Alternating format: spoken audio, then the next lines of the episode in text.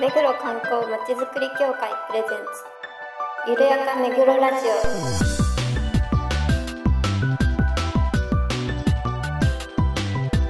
この番組は目黒に関することをゲストを交えてゆるやかにお届けする観光トークバラエティです。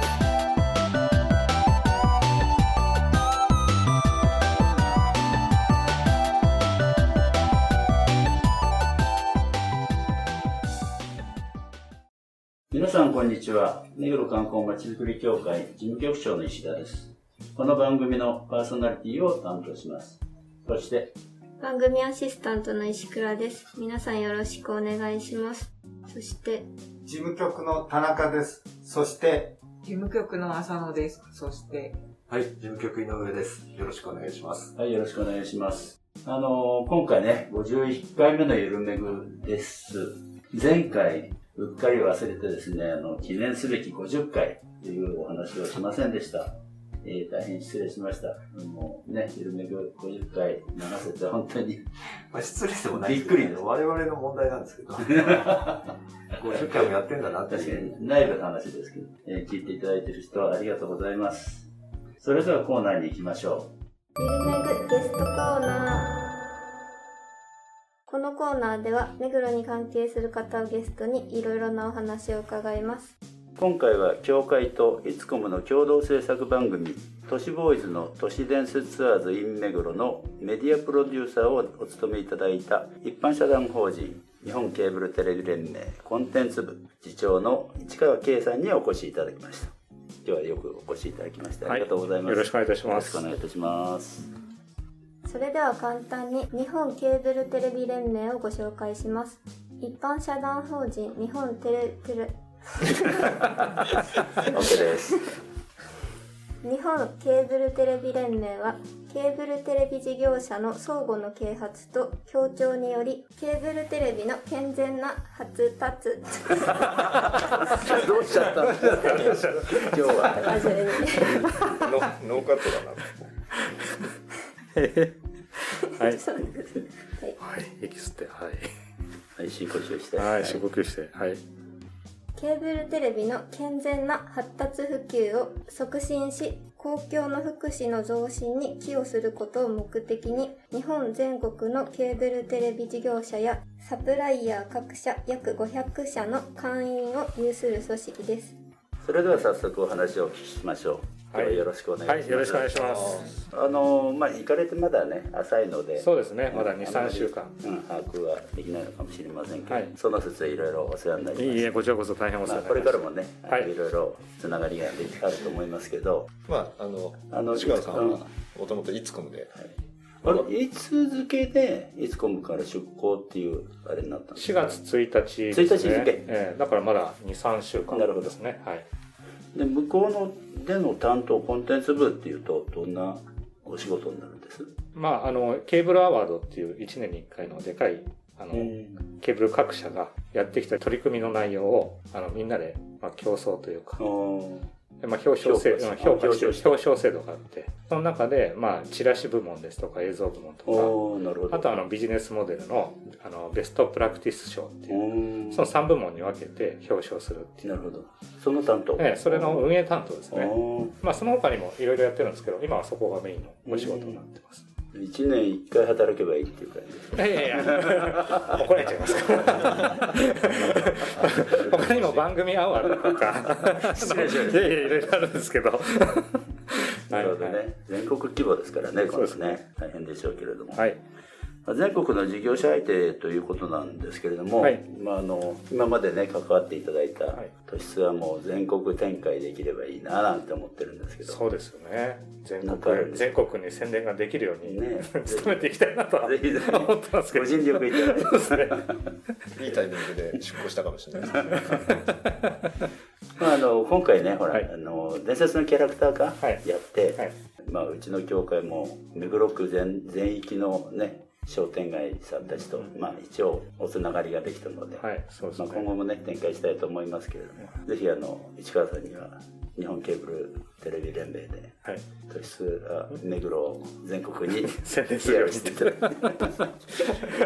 変なミッションがついちゃったけど。いえいえ。よろしくお願いしますただ今、やっぱりケーブルテレビ連盟でもコミュニティチャンネルがもう一回あの見直しというかですね。うんはい全国で？全国で。あの、要はケーブル、2030ケーブルテレビのビジョンっていうのがあって、その中のミッションの一つで地域 DX で地域を豊かに人々を笑顔にっていうのがあって、そのまたその細分化された一つの、まあ、タスクというかアクションプランの一つにコミュニティチャンネルをもっと盛り上げていきましょうと全国で。っていうのはやっぱり今映像が今いろんなものがある中で、うんまあ、バラエティに飛んでる中でやっぱりそこで地域のオリジナリティ出せるのはケーブルテレビでしょうっていうところ。で、まあ、なのでまあ都市伝説ツアーズもすごく注目される一つじゃないのかなと。うん勝手に思っております。韓国ケーブルテレビ局は、はいそういうあの全部地域のニュースとかはあるんですか？そうですね。あの、例えば、宮崎ケーブルさんなんかも宮崎のニュースの番組やっぱり地域に根付いたそうですね。その地域、その域地域のニュースをやってたりしますので、まあ、その他にもバラエティ番組とかも、結結構力入れてる局さんもいっぱいあるので、あの、負けずに頑張っていかなきゃいけないなっていうのがなるほどありますと。そうですかであのまあここからちょっと振り返ってはいの話になっちゃいますけど、はい。都市伝説ツアーズのね、はい。えーメディアプロデューサーということで、はいいろいろねあの YouTube のはい。アナリティクス見ていただいたり分析していただいたりね、はい。本当に役に立ちましたけどもう30万回を超えてるんですそうねですね。本当驚きましたね。ねえ視聴回数。であの突出あのえはい。一番苦労したなっていうようななんか思い出話になっちゃいます。一番苦労したってですか？なんか覚えてます？あれ、メディアプロデューサーでやってたっけ、ええプランナーだっけ、いやいや、まあどっちもいいですけど、その、一番苦労したところは、やっぱりプロデューサーの井上さんがね、自由奔放なので、まあ巻き直すっていうのは結構大変で、うん。やっぱり YouTube っていうのが真面目な話しちゃうと、やっぱりコンテンツの軸というのがすごく重要で、それにユーザーが賛同して何回も見てくれるっていう仕組みになってます。まあ、ただ、井上さんは結構いろいろ発想がね、うん。あの、多岐にわたるので、毎回毎回ちょっと仕組仕掛けを変えたりとか、まあまあ、やりたいことやってきたから。クレームじゃん自由奔放にねやってきましたからね。ただあの視聴者のファンの皆様がやっぱりちゃんとみあの毎回毎回ね楽しんで見てくれるっていうのが、やっぱりコメントなんか読ませてもらうとあのスタッフの皆さんがすごく楽しそうだっていうのが やっぱ作ってる側が楽しくないと。それは大きいさですよね。ねあると思っててそれはすごく勉強になりましたね。うん。数字云々っていうよりはまずそこがちゃんとしてないと見てもらえないんだなっていう。だから楽しくやることを心がけたというか そこはありますね。はい。あとはまあ苦労したところで言うとあのテレビの制作会社だったんでいつこもが。はいはいやっぱ当初はちょっとああんまり言いづらいですけど YouTube に対してのその社内で賛同するっていうのはちょっと少なくてですね。まあそれ分からなくもないですね。テレビを作ってる会社なのであの IP 放送っていったところにちょっとこう免疫がないというか、うん。なので敬遠されがちだったんですけど、まあちょっとその中にも理解ある仲間を募ってちょっとチャレンジしてみようと。で今回だ工夫したのはやっぱりあのコミュニティチャンネルの放送より前に YouTube で放送したっていうことでこれをまあ私たちの会社なりにもチャレンジさせてもらってその結果コミュニティチャンネルの視聴率が伸びた、えー。まあ、これはまあ YouTube の方が視聴者が多いので、うん。番組の認知ににつながってそれがコミュニティチャンネルの視聴率アップにつながったっていうことなんですけどこんな真面目な話しちゃっていいんですか？少なめに。少なめでね。バラエティーね。もっとお面白くはい失礼しました。なるほど、はい。あでもけ、ね、結果が出てるの我々も嬉しいですよね。そうですね、えー私も勉強になりました、うん。本当にはい。井上さんなんかありますか？今まで自由奔放に市川さんを。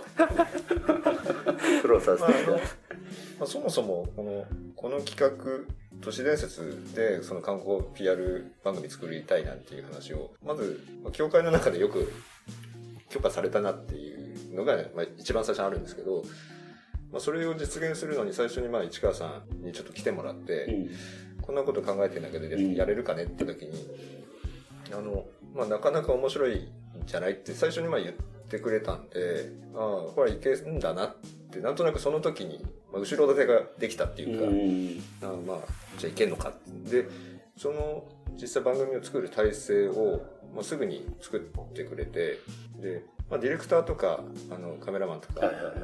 精鋭が揃いましたけど、ね、うん。あの、基本的にその、まあ、ディレクターも、あの、市川さんからは、あの、井上がやりたいことをやらせてくれって言われてますっていうふうに、あの、そういう指示の出し方あんだね、みたいな。なので、まあ、あの、思い切りやらせてうんもらえる環境を作ってくれたんで、まあ、すごく感謝してますね。なるほどあとは、まあ、あの、本人が、まあ、後から知ったんですけど、妖怪とかそういうの好きだっていう。ああそうかそうか。大好きだね。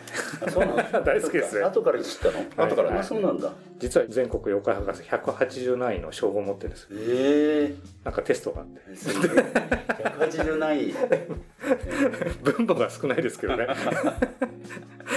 え 都市ボーイズの早瀬さんとそうねカメラ回ってないところでずっと妖怪のー話してるもんねうんそういえば今の話はこっちの妖怪の方が良かったんじゃないかとかそういう話をしたりとか。なかなかあのマニアックな話してんなと思って聞いてましたけどはいこのはい。前もねあのシーズン4でほら100年の釘、ああはいはいありましたねね。はい。呪物ですね、ねうんうん。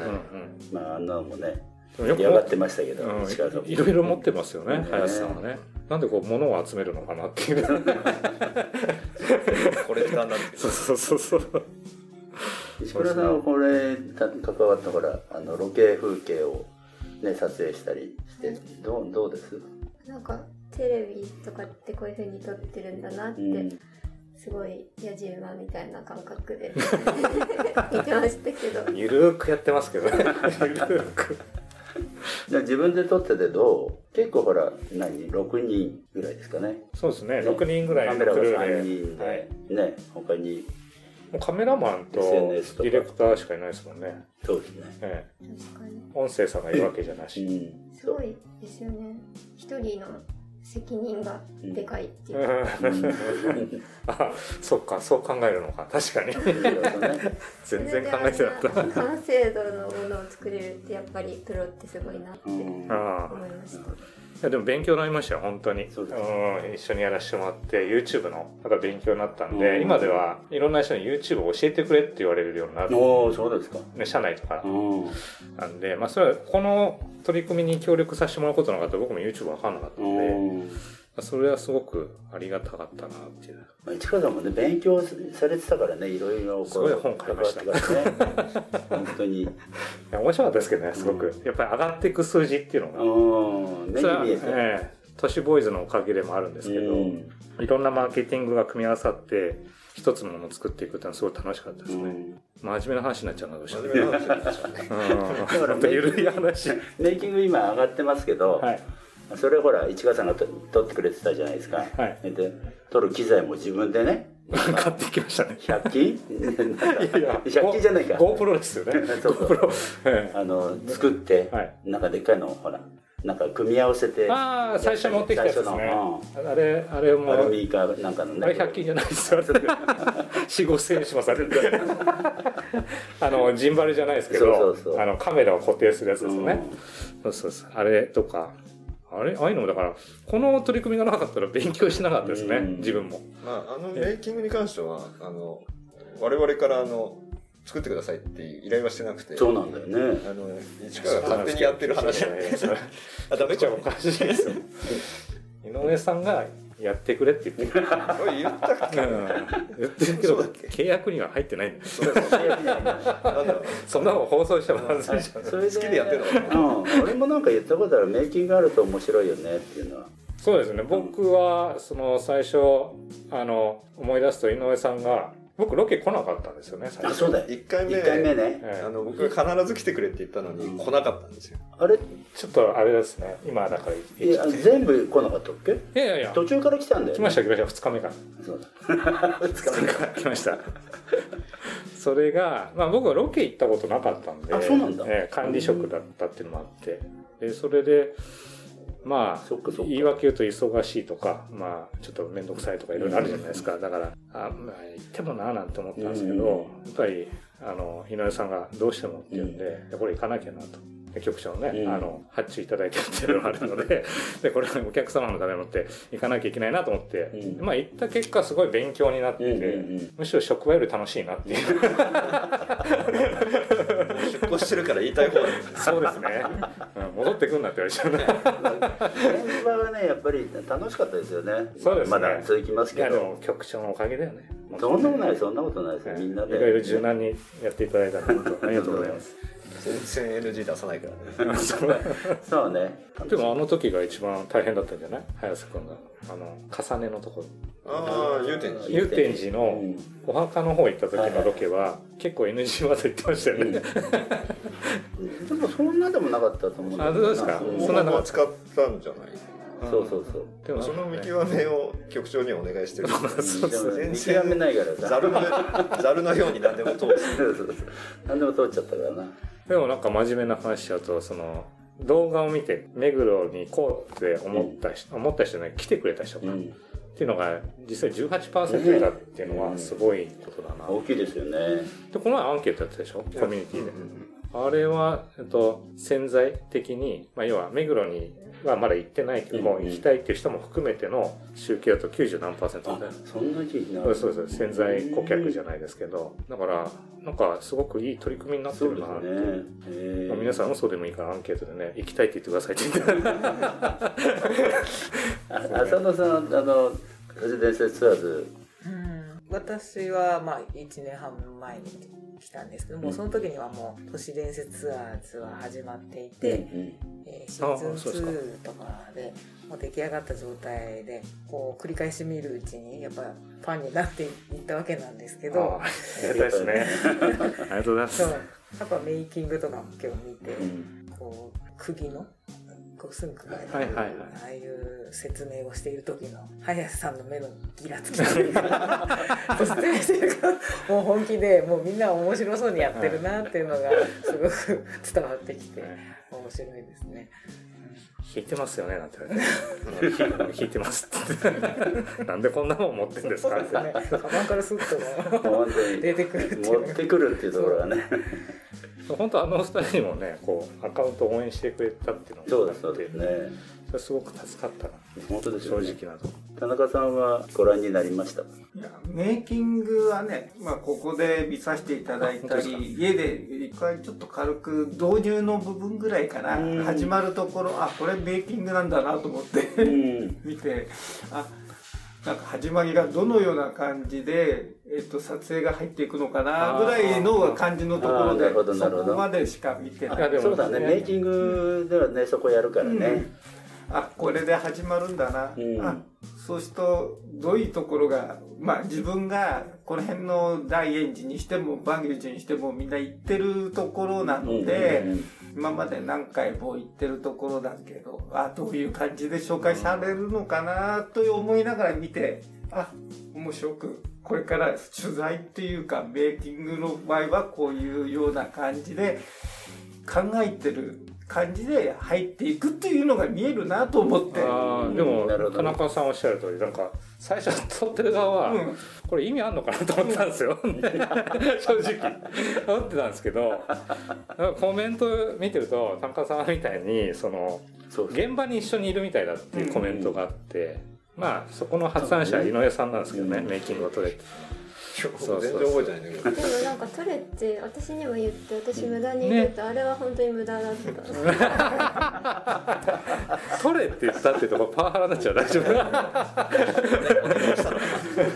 そうそうずっとねカメラ回してたもんね。そうずーっとオクラオクラに。うん。それで腕が上がったし。今後だだからえあの、まあ、き来てくれれば撮ってくれるんでしょうけど、うんうん。基本もう連名でそんなタイミングが合わなければ石倉さんが今後メイキングはどうなのかな？公認はまあがプライベートで来てくれてもいい。ああうんと取りにってこと。それは全然予定あれば。内村さんの公認が取るとかじゃないんだ。いやそれはもう依頼になっちゃいますね。ああそうなっちゃうのか。なるほどね。なまあプライベートで来れればいいかなっていう。のとじゃあそちらに合わせますので、えで今ねあのこう振り返ってえはい。あなんか一番これは心に今残ってるなって。ああなるほど。じゃあロケ地から言うと、僕はやっぱ祐天寺がすごくおお。あの重ねですね、うん。やっぱ妖怪好きなんで。ここが重ねだったのかっていうのは知らなかったですね。うん。あ話は知って重ねは知ってます。知ってます話も知ってるんですけど、そうですね。だからあそこが一番衝撃的だったっていうかあのすごく印象に残ってて。んでメイキングを初めて回したのがあそこだったんですよ。そうだ。はい。それもあって思い出深いの。あの、うん撮ってるものが自分が撮ってるものが本当にちゃんと映像になってるのかなって プロじゃないんでね。ドキドキしながドキドキしながらやってたんで。しかも眼力でしたからねら。ああ、そうだ、そうだ。はいはい。今 GoPro で撮ってますけど全部自前でやってますけどね。そうだ、本当ですよね。いやいや本当にあれですけどね。であとはだからロケーションで言うと祐天寺なんですけど撮影全般で言うとどこなんだろうな。意外だったロケ地。ロケ地になっちゃうんですけどまた、うん。意外だった思い出で言うとあの蜂蜜ですかね。おお。自由が丘のね、岡鉢プロジェクト。え。なんで蜂蜜をやるんだと。うん。都市伝説ツアーズだぞと。そんなこと言ったら自由が丘のね、うん。あれ蜂蜜の方に怒られちゃうんですけど、うん、なんかどうつなげんだろうって。ああ、なるほど。うん、っていうのが、まあ、井上さん彼のね、うん。発想。とどうなってんだ頭の中って思いながらねいつもこあのう都市ボーイズ見見えないバトルをしながら。まあ都市ボーイズが何とかしてくれんだろうなみたいな。それで早瀬さんとか岸本さんが俺の方にクレームが来た。井上さんがまた雑なふりをって。まあ台本ないからね。そうね。突撃だからね、そうですね。ある意味。あそこはだから意外になんだ蜂蜜があそこで取れるっていうのもね、驚きましたしロケ地に驚かせること多いですね、うん前田家だとか、ああ、前だけどねね。、目黒区にの中にあんなに立派な、うん。ね、場所があるって多分住んでる方も知らない人いるんじゃないかなっていううん。あと最後のシーズン4で行った教会？うん、うん、サレジオ協会。はいはい。ステンドグラスがすごかったですね。素敵でしたよね、あとなぜかサッカーをやってるね。中藤さんがあってなんでだろうって思いながらいろいろ驚かされることがいっぱいあって、意外とまあ私は越谷住んでるんですけど埼玉県の、え自分の土地もそういう隠された名所ってある。自分が知らないだけで。あるんじゃないのかなっていうのはうん思いながらもいつもロケに参加してましたね。うん、探すのが面白いところって近所にあるんだなってわざわざ旅行に行かなくても、うん。まあ、こういうコロナの中なんで、まあ、なんか小さな旅じゃないですけど。そういう楽しみ方をみんなやったらいい、うん。あんまりね 移動しろ移動しろって言うとよくないかもしれない。メディア的にあるんですけど。あマイクロツーリズムということあそうですね。マイクロツーリズムっていう意やってますから。はい。それからあの、まあ、今、全全日本に行っちゃったもんですから、あれですけど、全日本ですか。はい。都市通販にはい。今後なんか期待してるぞって、こんなことをやってくれると面白いかな。期待してるぞ。そうですね。期待してるぞっていうか一緒にやりたいですまだ、うん。ねやりたくて、えー勉強させてもらってばっかなのでやりたいんですけど今度オンで返さなきゃいけないなと思ってて。で期待してることはやっぱもっと多くの視聴者を、まあ、あのちゃんと囲っていきたいですよねでちゃんと観光誘致のモデルとして、まあ、真面目な話しちゃうとちゃんとビジネスモデルとしてねあの多分成立すると思ってるんですよこれって。で観光で成立してるのってあんまないなと思ってて。うんうんうんうんどっちかっていうと 4K の映像とか綺麗な映像で観光映像を撮っうん。てなるほど。ねいかがですかって言ってるとこバラエティでやるそれは多いってですよね。ええあんまないなって思っていてだなんかそういう意味じゃちょっと特殊なジャンルでうんなるほど。面白いので、まあ、あの今後もちょっとチャンネル登録者数がもちろん増えてほしいし、えーどんどん成長していってもらいたいしあとはまあ目黒区役所。の皆さんともうまく組んでなんか違う都市伝説の角度があってもあの目黒の将来がどうなるかという都市伝説。DX 系ですねそうそう、あの、ええ。DX 化もできてますから、はいそうですよね。目黒区内でね、区区のそういうところでなんか、か将来の都市伝説っていうんですかね。未来の都市伝説、はいはいはいそれも面白いんじゃないかなって、まあその予言とかねそういうの流行ってるもんね、そうそう。2つあると思うんですね都市伝説って、うん。あの歴史からうん、掘っていく。これまでのね、うん。過去のやつと未来のやつがあるので未来のところってまだやってないなと思って。ああ、なるほなるほどそこは面白いかなと思ってど。お全然アイディア浮かばないですけど いやいや。でなんか浮か浮かんだ？未来の都市伝説。未来はあれですよね。食人肉を食うって話を。大丈夫。大丈夫ですか？あの歴史資料館であったねそういう話。あったね。大丈夫ですか？人肉ね。うん。うん。まあまあリアルでそういう話があるからそれですけどね。浅野さんは何か聞いてて何かあります？未来の伝説。すいませんちょっと浮かばないんですけど、はいなかなか浮かばないですよね、うんでもなんか分かりやすいのは何て言うんですかね。あの MARS とか SARS って言われてるモビリティアズアサービスってあの無人の自動車とあかあなるほど。全く夢物語じゃなくてうん。現実的なちょっと未来って言ったところで言うとまあいろいろな法整備とかいろいろあるんでしょうけど、今の技術だったらこんなことできるんじゃないかっていうような未来のそれを目黒がどう取り組んでいくのかなんていうお話があったら街がどう変わるんだろうみたいなあ面白いんじゃなるほどね。坂道が多いんで、はい。かなり坂の上から下まで降りてこない人がいるとかね。逆に横に動くとか。はいはいはい。そういうような感じもあって人例えばバス停まですぐそばにあるんだけど下まで降りてくるの嫌だよとか、うん。そういうのもあるしだからバスがな路線がどんどん便数が減ってしまってうん。今は逆に区役所にまで来るのもやりにくいとかね、いはい。そういうような話も出てくるとか決まった地域のところばっかしなんですよ。だからそういうような感じで公共交通をなんか考えたりなんかするっていう話が出て、うん。隣のね渋谷には八甲バスはあるんだけど目黒にはないあとかね、うん。そういうような形でコミバス？コミバスの話コミュが来たり。ニティバスうん。なるほど。まあなんかテーマを都市ボーイズに渡してで都市ボーイズに未来を予言してもらうみたいな。展開も全然できそうかもね。いや全然できると思ってる。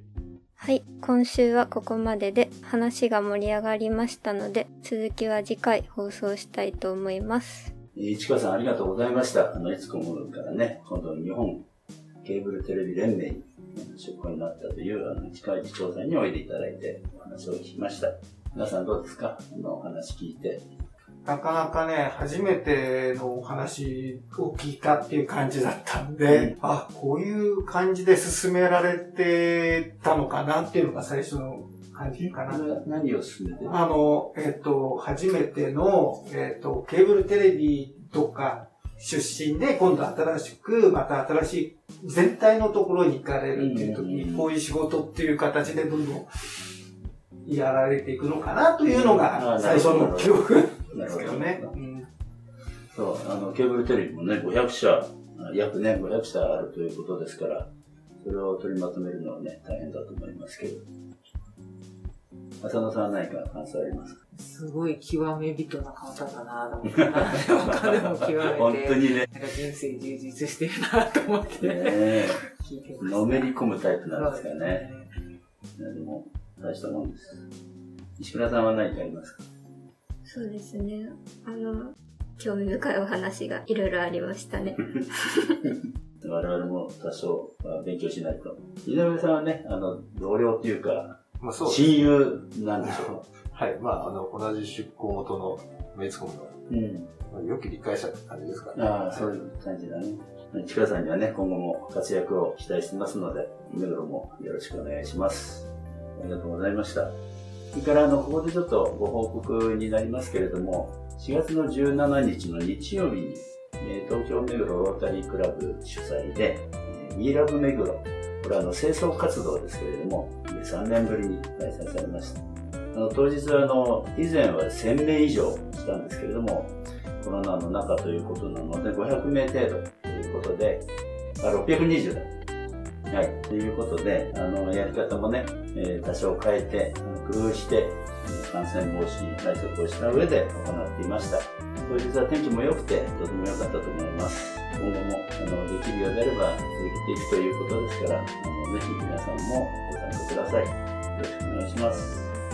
番組では皆さんのご感想ご要望をお待ちしていますメールアドレスゆるめぐアットマーク目黒観光 .com までお送りくださいそれではまた次回まで。さよなら。さようならありがとうございました。